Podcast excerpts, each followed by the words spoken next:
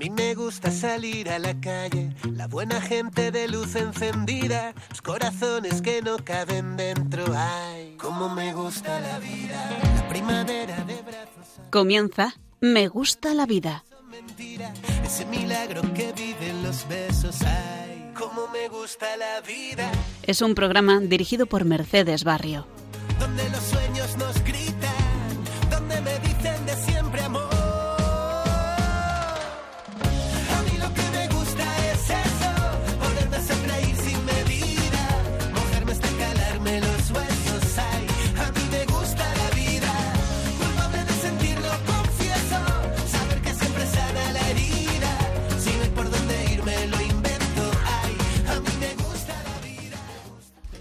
Muy buenas tardes, queridos oyentes de Radio María. Un martes más nos volvemos a encontrar en nuestro programa Me gusta la vida. Os damos la bienvenida a todo el equipo de voluntarios del programa. En las secciones de Tertulia y Magisterio, Pablo Esteban, hola Pablo. Buenas tardes. Diego Albi, buenas Diego. Muy buenas. Y Víctor Sánchez, ¿qué tal Víctor? ¿Cómo estás? Y quien les habla, Pablo Mariñoso. Hoy tendremos, como siempre, una sección de magisterio, nuestra sección de entrevistas y la ya tradicional sección de oración. En el control de sonido y la dirección del programa está, como siempre, Mercedes Barrio. Y hoy queremos igualmente saludar a todos los voluntarios de este programa que nos ayudan desde detrás de los micrófonos, especialmente Lourdes Infantes, Irene González, Laura Esteban y Patri Bukierska. Hoy vamos a reflexionar sobre un tema muy importante y actual, se trata de la importancia de la educación en la cultura de la vida. Muchas veces hemos dicho en este programa que la familia es la auténtica escuela de valores, el ámbito donde se forja nuestro intelecto y nuestro corazón. Sin embargo, hoy queremos abordar la educación en la escuela. Qué importantes son los colegios cuando se trata de transmitir el bien, la verdad y la belleza. La educación, así, se ha convertido en las últimas décadas en el centro del debate público, y en esta disputa los cristianos tenemos algo que decir.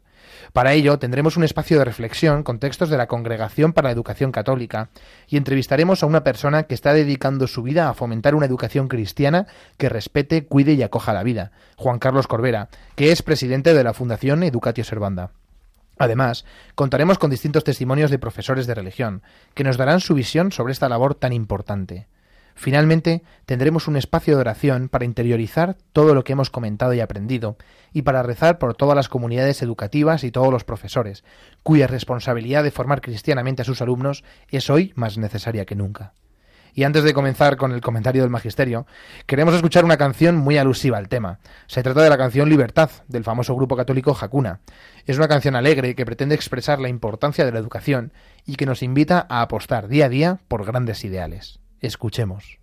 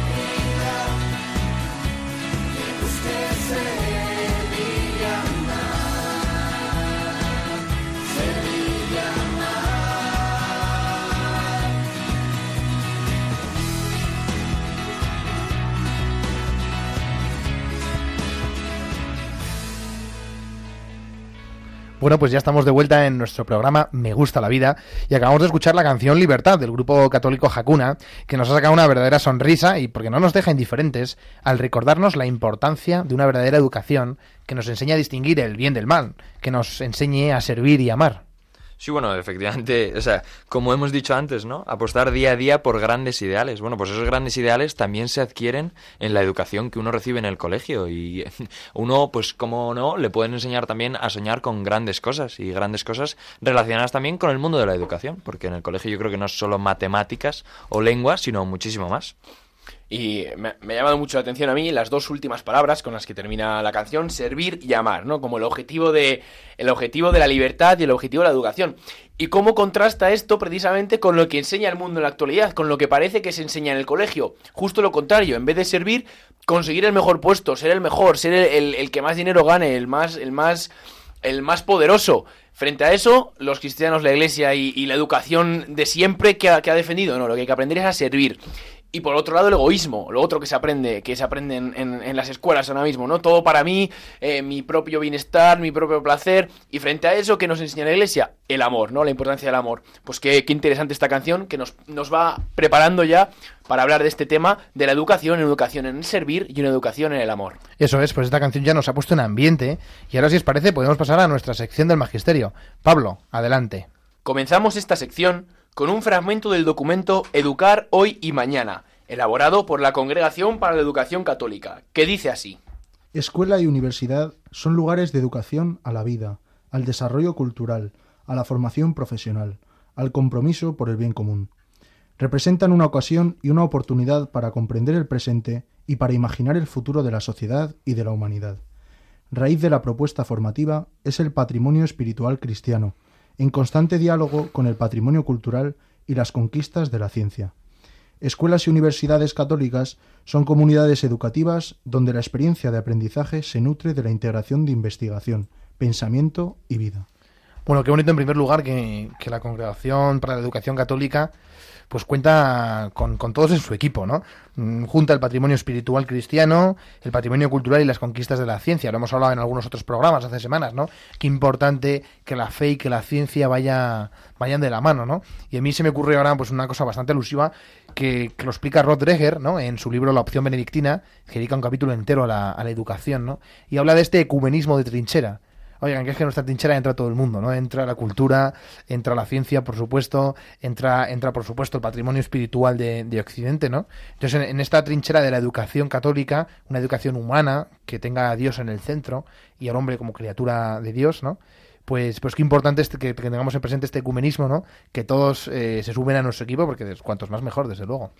Y otro, otro aspecto del que hemos hablado mucho en este programa es cómo, cómo la vida, todos los problemas, pues la enfermedad, la muerte, la vejez, eh, las dificultades, todo esto cambia mucho si se vive con, sentido, ¿no? Y cómo, y cómo precisamente el gran problema de la actualidad por el que la cultura de la muerte impera sobre la cultura de la vida y por la que vemos atentados tan atroces y tan graves contra la vida, desde la concepción hasta, hasta, hasta el fin natural, es precisamente por esa falta de sentido. Es decir, en la actualidad el mundo moderno no tiene sentido para vivir. No tiene sentido para, para aguantar el sufrimiento. No tiene sentido para, para, para seguir existiendo durante la vejez. Y entonces la consecuencia de eso pues son todos los, todas las atrocidades de las que hemos hablado aquí.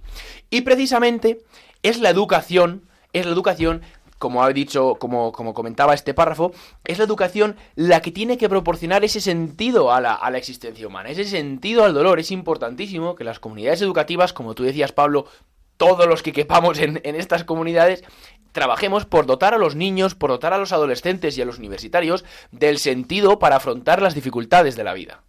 Bueno, y sobre ese sentido también, un sentido muy claro, que lo, leías antes, Víctor, eh, este compromiso por el bien común, ¿no? Eh, pues evidentemente en el colegio pues también tenemos que aprender a no buscarnos solo a nosotros mismos, sino a sabernos parte de una comunidad. Lo hablabas antes, Pablo, ¿no? A raíz de esta canción de Hakuna, eh, pues la educación y nuestro proceso de aprendizaje no es solo competencia, es mucho más. Y tenemos muchos valores que, que aprender allí y que no es solo decir, oye, yo estoy aquí porque lo que quiero es ser el mejor a toda costa, a costa de los demás, aprovechándome de los otros, sino, oye, pues eh, quizás también soy parte de una comunidad, soy parte de lo que decías Pablo, ¿no? Ese ecumenismo de trinchera. Aquí caben todos y cuando caben todos, pues realmente todos igual también necesitan de mi ayuda y yo también puedo necesitar de la de los demás. Es que en el fondo la iglesia tiene que aspirar a ser un arca de Noé, donde capa uno de, uno de cada clase y, cuantos más mejor, sin duda.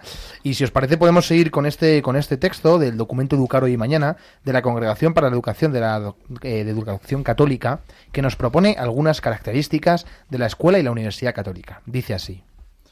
Hoy en día existen algunos elementos de calidad que una escuela y una universidad católica tienen que saber expresar. El respeto de la dignidad de cada persona y su unicidad, por lo tanto, el rechazo de una educación e instrucción de masa que hacen manipulable la persona humana o la reducen a número. La riqueza de oportunidades ofrecidas a los jóvenes para crecer y desarrollar las propias capacidades y dotes. Una equilibrada atención por los aspectos cognitivos, afectivos, sociales, profesionales, éticos y espirituales. El estímulo para que cada alumno pueda desarrollar sus talentos en un clima de cooperación y solidaridad. La promoción de la investigación como compromiso riguroso frente a la verdad, con la conciencia de los límites del conocimiento humano, pero también con una gran apertura mental y de corazón. El respeto de las ideas, la apertura a la confrontación, la capacidad de discutir y colaborar en un espíritu de libertad y atención por la persona. Yo creo que, si llevamos esta lista de requisitos que nos propone la Congregación para la Educación Católica y se la vamos mostrando a rectores de universidad, a ministros de educación, a directores de colegio, a toda la gente que tiene algo que decir en el, en el, en el ecosistema educativo, estoy convencido de que todos estarán de acuerdo. Que a todo el mundo le parece bien que en la universidad hay que hablar, hay que ofrecer una, numerosas oportunidades a los jóvenes para crecer y desarrollar las propias capacidades y los dones o que es muy importante prestar una equilibrada atención por los aspectos cognitivos, afectivos, sociales, o, que es fundamental estimular a cada alumno para que desarrolle sus talentos. Y sin embargo, nosotros aquí, los cuatro que estamos aquí, somos universitarios, vemos que yo creo que ni, ni, ni un 10% de los, de los requisitos que se cumplen aquí, que, que se proponen aquí, se cumplen en nuestros programas de educación actual.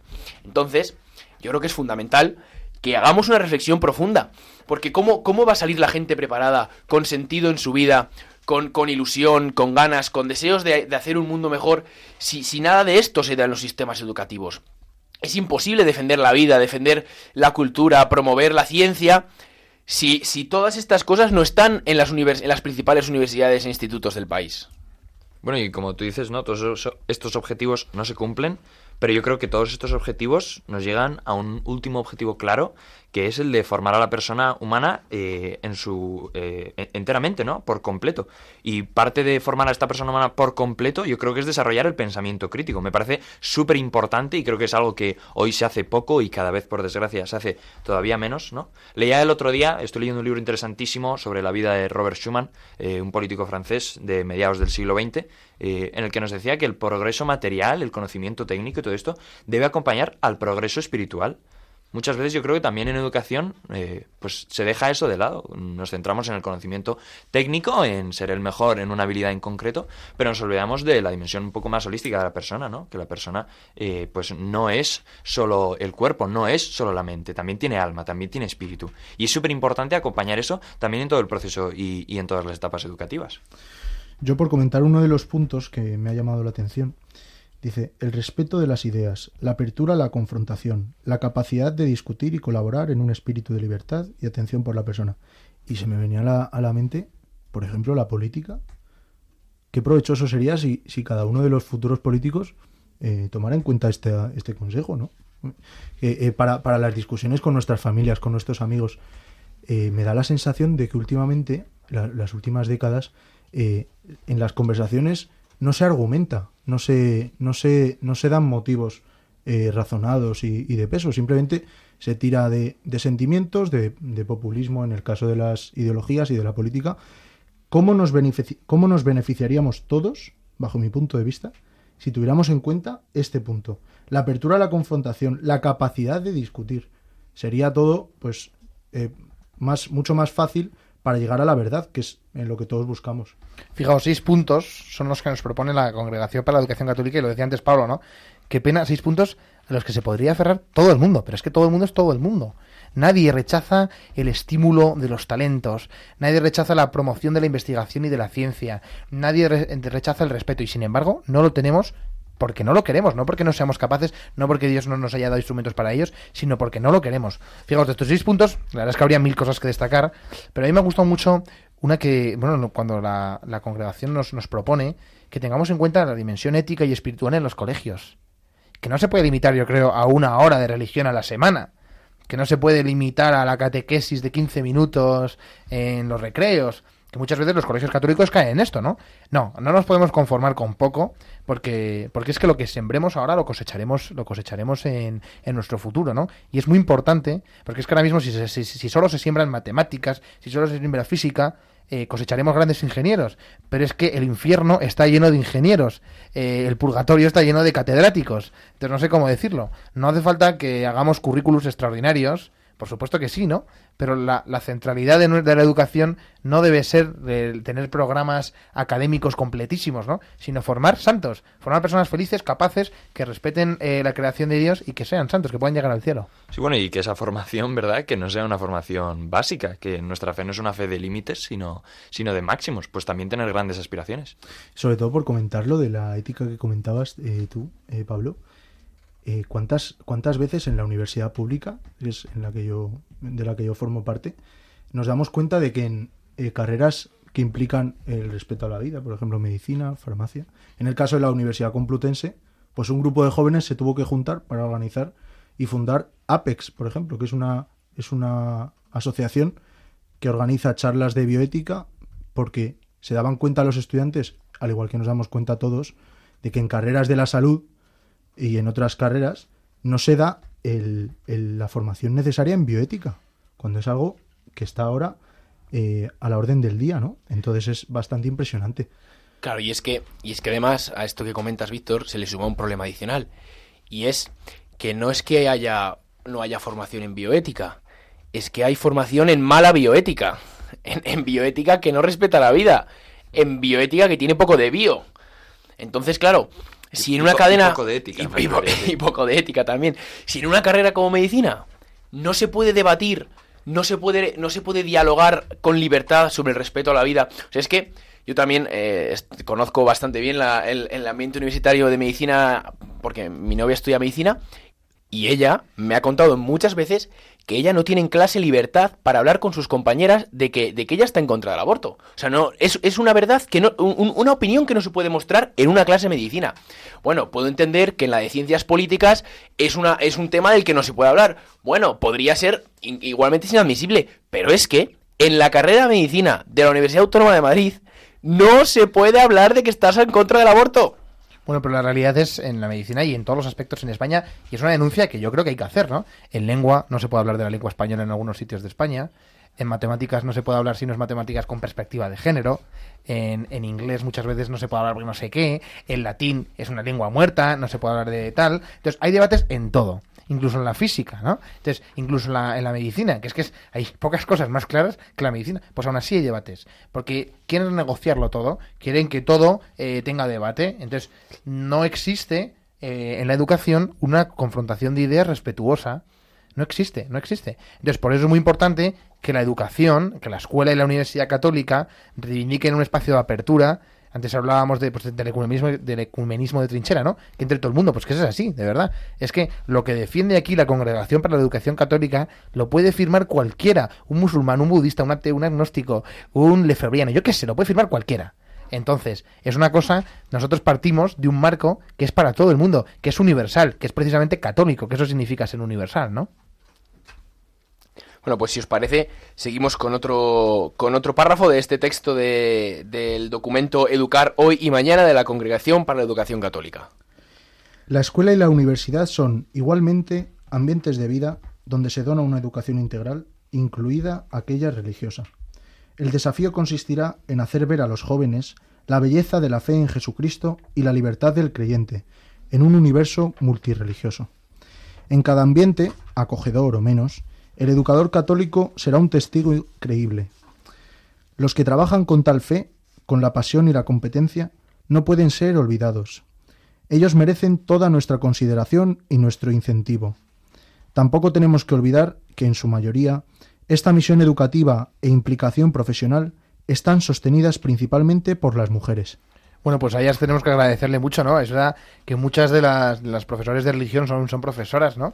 Que tienen quizá esta sensibilidad que para transmitir la belleza de la fe en Jesucristo, que es lo que nos los anima la, la Congregación para la Educación Católica. Hablar de la belleza de la fe en Jesucristo y la libertad del creyente, Pablo. Y, y aquí la, congrega- la, Congregación. la sí. congregación, sí, se me olvida el nombre. La, la Congregación para la Educación Católica, ahora sí que sí, se trababa, pero ha acabado saliendo. La Congregación para la Educación Católica presenta una figura muy importante que se está perdiendo o que estamos dejando de darle la importancia que se merece. El educador católico. Que en realidad son palabras que, que no podrían, que no deberían estar nunca separadas, que no podría haber un educador sin ser católico, pero bueno, pero es importante remarcar ¿no? esa unión entre, entre la educación y la religión. Porque al final, Jesús, desde el principio, fue un educador católico, es decir, Jesús, Jesús en su vida con los apóstoles, con sus discípulos, realizó una labor pedagógica en la que fue introduciendo a, a- a- pescadores de Galilea que no sabían nada en las verdades de la vida, en las verdades de la fe, en las verdades de la religión. Y, es muy importante que toda la gente que se dedica en la actualidad a, esa labor pedagógica tome el ejemplo de Jesús y estudie su vida y vea sus métodos. Intente imitar la forma en la que con amor, con caridad, con paciencia, pero al mismo tiempo con firmeza, con, con- sentido crítico, de esa forma consiguió, ¿no? Y de esta forma conseguir inculcar en la mente y en el corazón de los niños el amor por la verdad, el amor por la vida, el amor por la belleza, el amor por la, por la naturaleza y, y, todas las demás virtudes y bienes que hay en este mundo. Sí, yo Pablo te escuchaba y me preguntaba, digo, ¿y cómo se hace esto? Yo estaba pensando, ¿no? Cuando yo era más pequeño, incluso actualmente, ¿yo qué aprendo de, de mis profesores? Bueno, pues yo aprendo de su vida, porque los conocimientos que me pueden enseñar, pues de un modo o de otro también los puedo aprender leyendo un libro, ¿no? O de, o de un manual. Pero yo lo que quiero es verles a ellos eh, vivir su fe. Y, y por eso también creo que son testigos, ¿no? Hablabas de Jesús, bueno, pues, pues Cristo fue un educador católico público. Hablamos eh, sobre todo de su vida pública. Y a veces creo que también se intenta reducir eh, la fe o se, se la intenta esconder al espacio privado.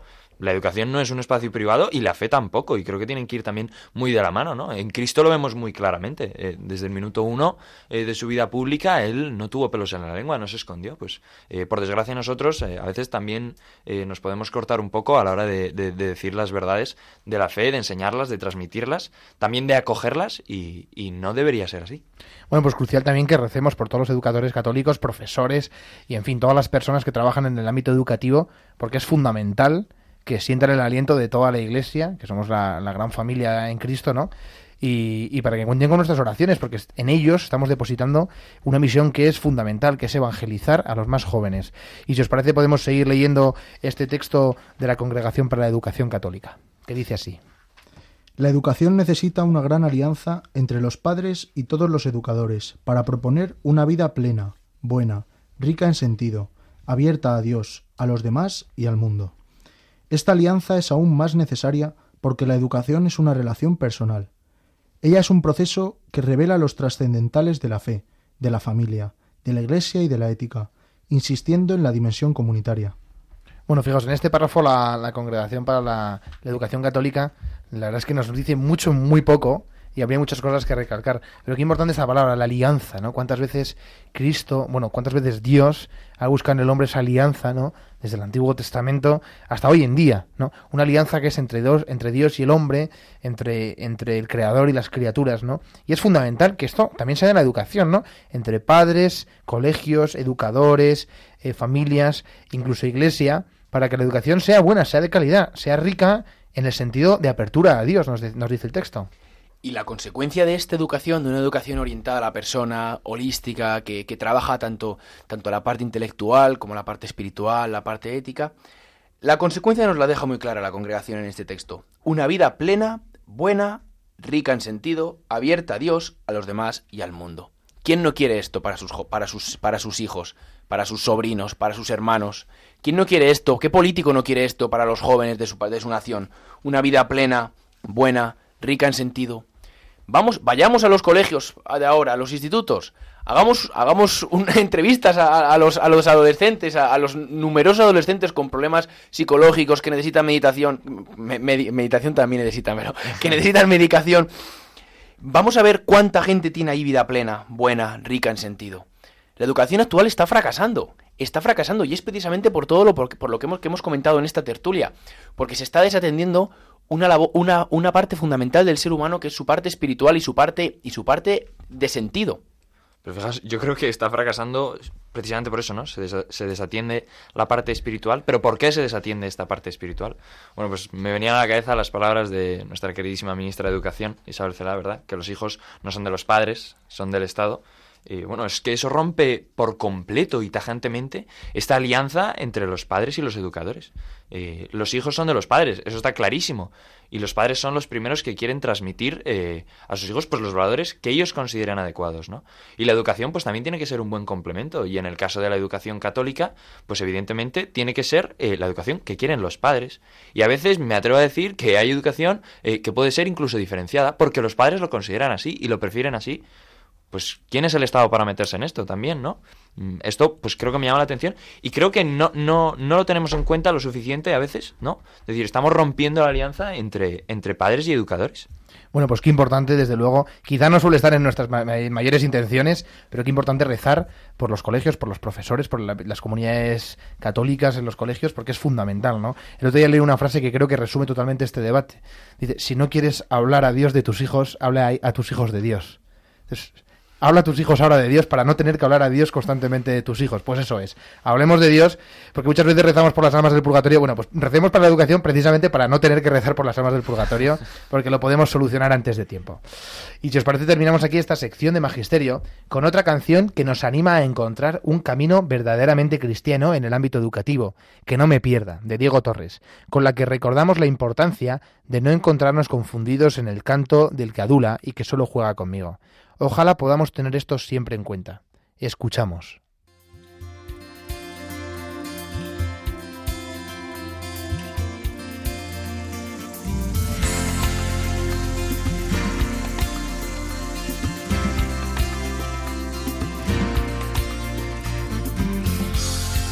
Pierda en la noche, que no me duerma del camino, en el abrazo de la gente que tiene el corazón frío, que no me pierda en la bruma, que no me duerma en el ruido, no me encuentre confundido en el canto del que adula y que solo juega conmigo. Que no me pierda en el aplauso indiferente esa gente que aparenta conmigo. Que no me pierda en un mundo que no entiende, que ha vendido ya su alma y.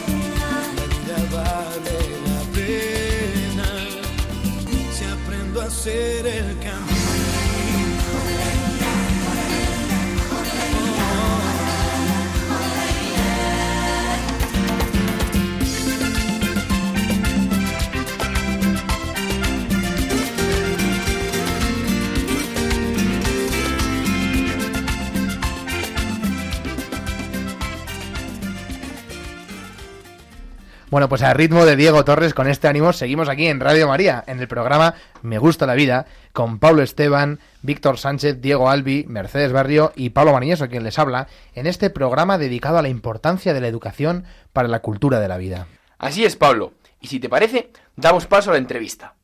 Hoy vamos a contactar por vía telefónica con una persona que está dedicando su vida a fomentar una educación cristiana que respete, cuide y acoja la vida. Pues hoy tenemos con nosotros a Juan Carlos Corbera, presidente de la Fundación Educatio Servanda. Muy buenas tardes y muchas gracias por estar con nosotros, Juan Carlos. Buenas tardes, Pablo. ¿Cómo estáis? Muy bien, muchas gracias. Estamos abordando en nuestro, pro- en nuestro programa de hoy si existe una educación verdaderamente católica y esta queremos que sea pues nuestra primera pregunta un poco a bocajarro. ¿Existe la educación verdaderamente católica? Bueno, tendría que contrapreguntarte, Pablo, ¿qué, entiendes por una educación verdaderamente católica? Eh, en España hay más o menos 8 millones de, de alumnos en la escuela mm, obligatoria, en los tramos de, enseñanza obligatoria, y aproximadamente el 25% son es, eh, colegios de iniciativa social o concertados.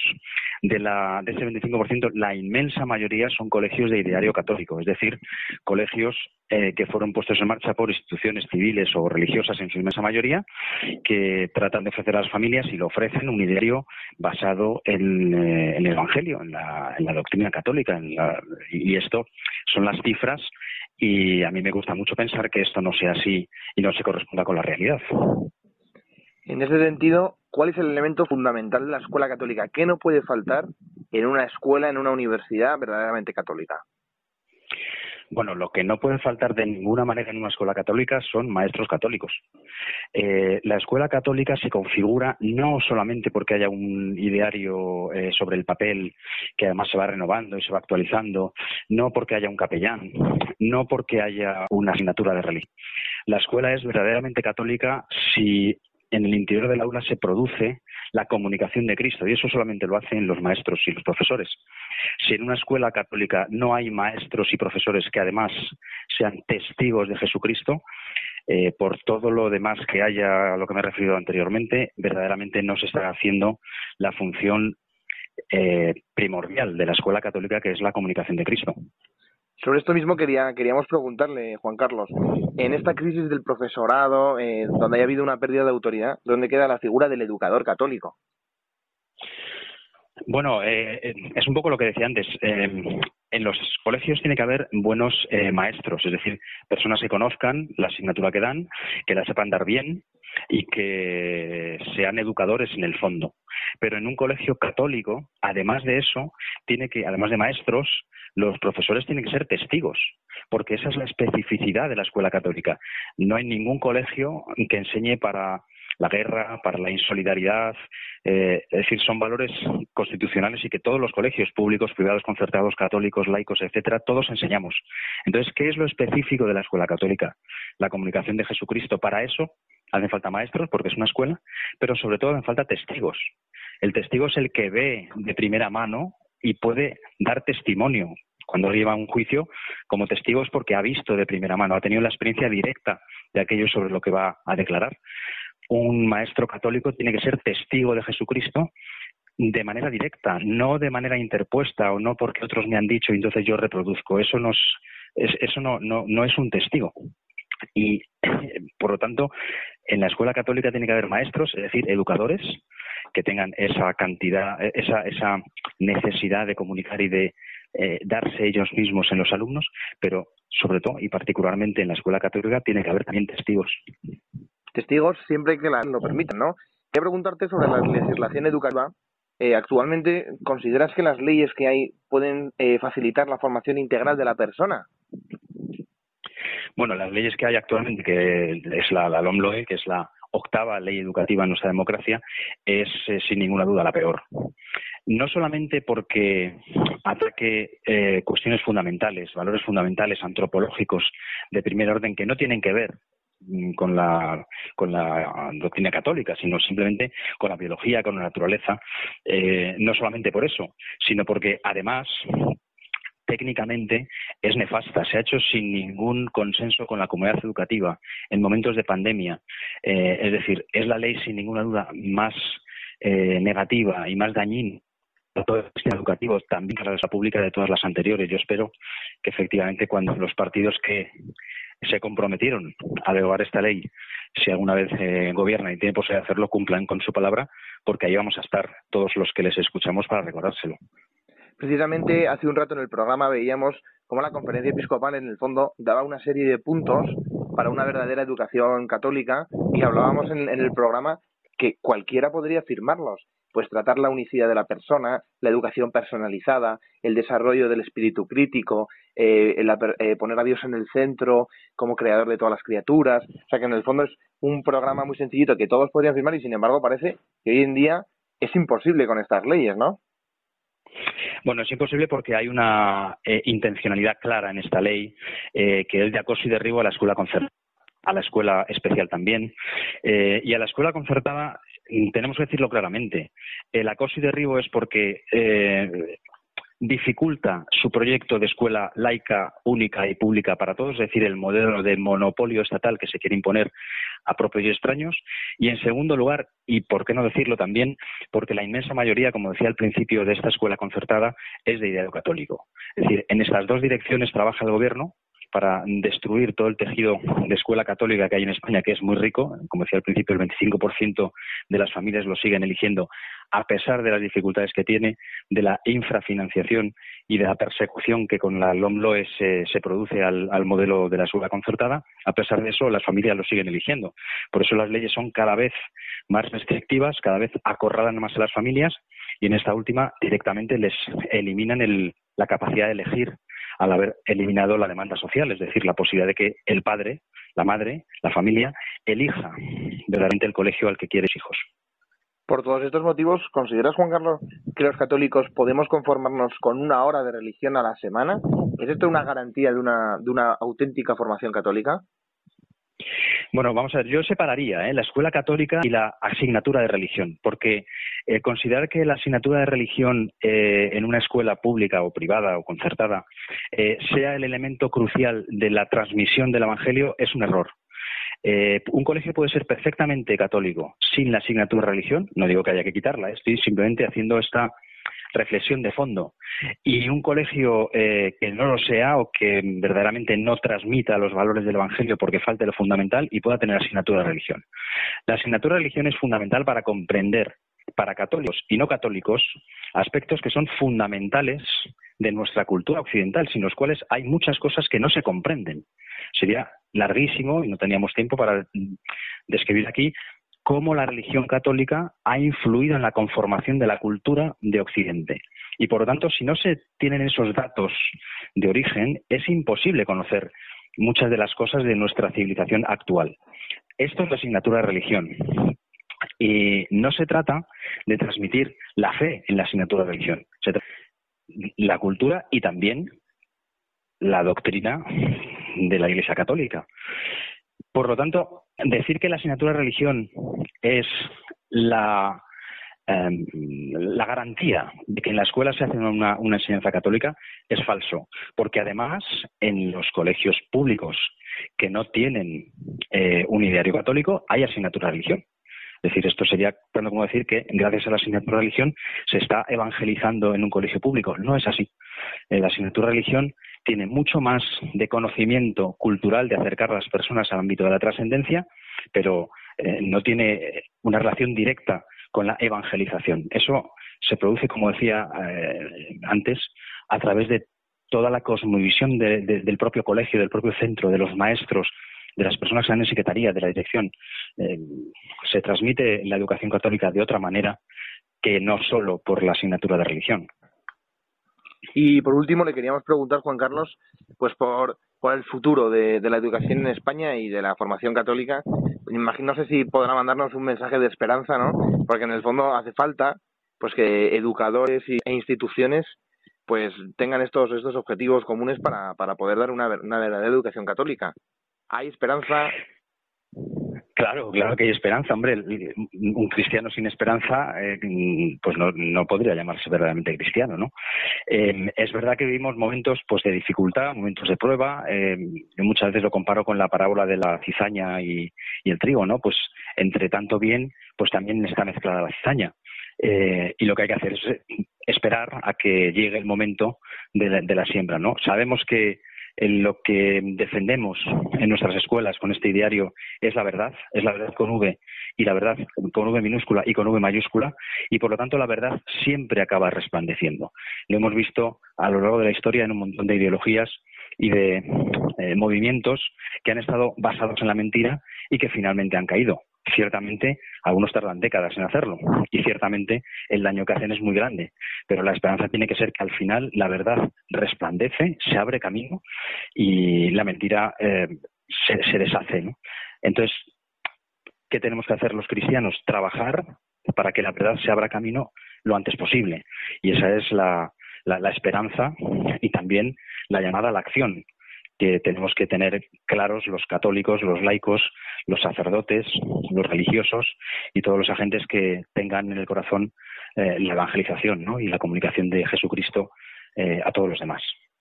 Y para terminar, yo no quiero despedir sin eh, remitir a todos aquellos que tengan interés en estas cosas de la escuela católica. Hay un documento excepcional, a mi juicio, que es muy reciente, de la Congregación para la Educación Católica, que se llama La identidad de la escuela católica para una cultura del diálogo.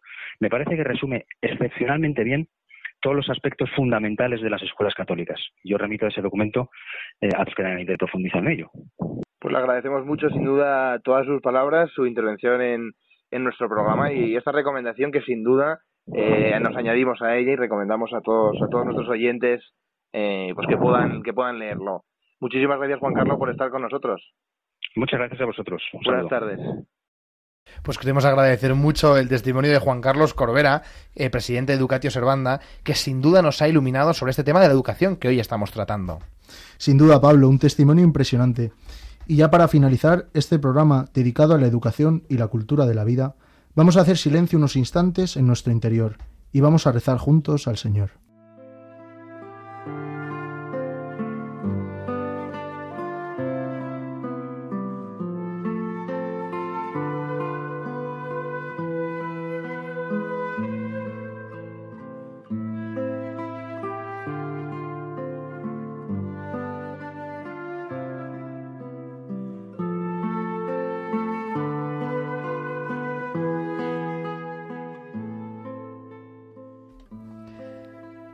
Señor Jesús, hoy en este pequeño momento de oración quiero pedir por aquellos que son el futuro de nuestra sociedad. Te quiero pedir por nuestros niños y jóvenes. Son aquellos que nos recuerdan diariamente la belleza de tu creación, la misericordia que tienes diariamente con todos nosotros. Te pedimos, Señor, por todos los profesores del mundo, hoy especialmente por los profesores de religión. Que su misión evangelizadora se vea alentada por tu perenne compañía y que a la luz de la Sagrada Familia, Escuela de Valores, todos ellos sepan transmitir una verdadera educación cristiana. Que todos estos siervos tuyos sean luz del mundo y sal de la tierra y que su ejemplo nos ayude a formar generaciones de jóvenes comprometidos cuya vida testimonie la alegría de la resurrección de Cristo.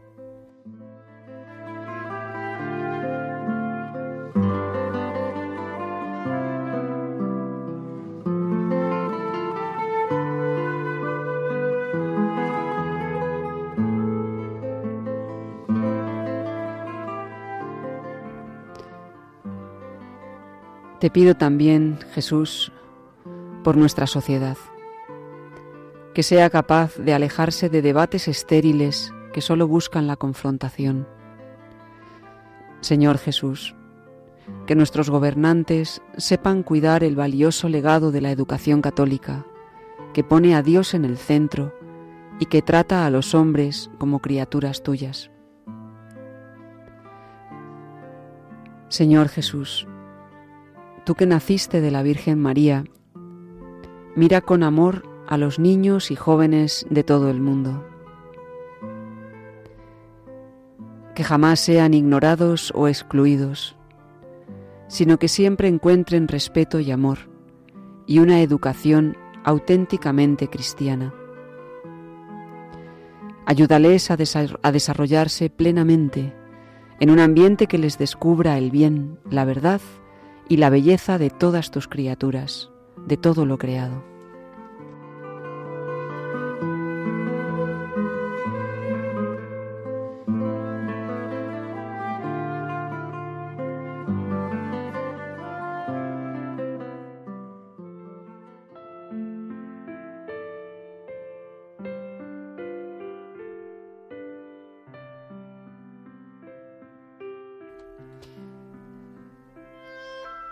Por último nos dirigimos a Santa María, Madre de Dios y Madre nuestra. Señora mía, cuida constantemente de los niños, de los jóvenes y de todas las personas que dedican su vida a servir al reino de Cristo a través de la educación. Que por tu intercesión, María, ellos obtengan que todas las familias se reúnan un día en nuestra patria celestial, donde esperas a toda la humanidad para el gran abrazo de la vida sin fin. Amén.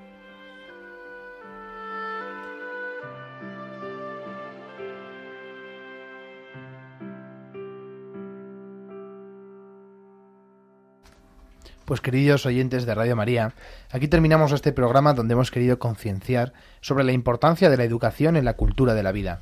Queremos dar las gracias a Juan Carlos Corbera, presidente de la Fundación Educatio Servanda, que nos ha atendido telefónicamente y cuyo testimonio nos ha aportado mucho conocimiento sobre este tema. Ponemos a su disposición para comunicarse con la dirección de este programa un correo electrónico que es me gusta la vida arroba me gusta la vida arroba radiomaria.es También puede contactar con nosotros mediante las redes sociales o bien por correo postal dirigido a programa Me gusta la vida Radio María Paseo Lanceros número 2 28024 Madrid. Y también les recordamos que pueden volver a escuchar el programa o recomendarlo a algún conocido a través, de, a través del podcast de la página web www.radiomaria.es o pedirlo en CD para recibirlo en casa.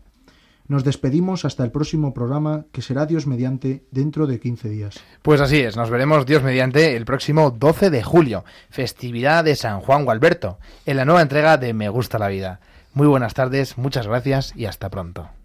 Me quedo con quien me cuida, me quedo con quien me valora, con quien me hace reír y ríe conmigo, da igual la hora. Me quedo con quien escucha atentamente mi desahogo, con quien procura mi bien, con quien se queda a pesar de todo. Me quedo con quien me pide, ponme un WhatsApp cuando llegues y se alegra más que yo si tuve un golpe de suerte. Me quedo con esa magia de una lágrima compartida.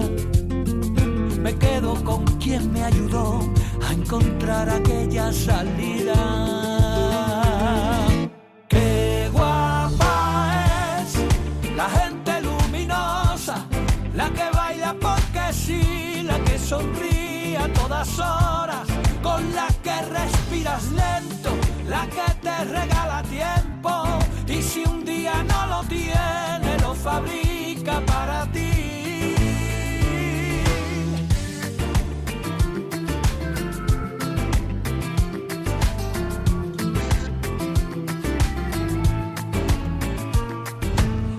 Con quien enciende bombillas en mi camino, saca lo bueno de mí y me hace sentirme vivo.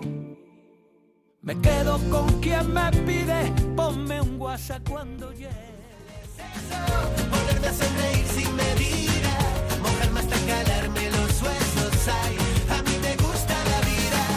Han escuchado Me gusta la vida con Mercedes Barrio.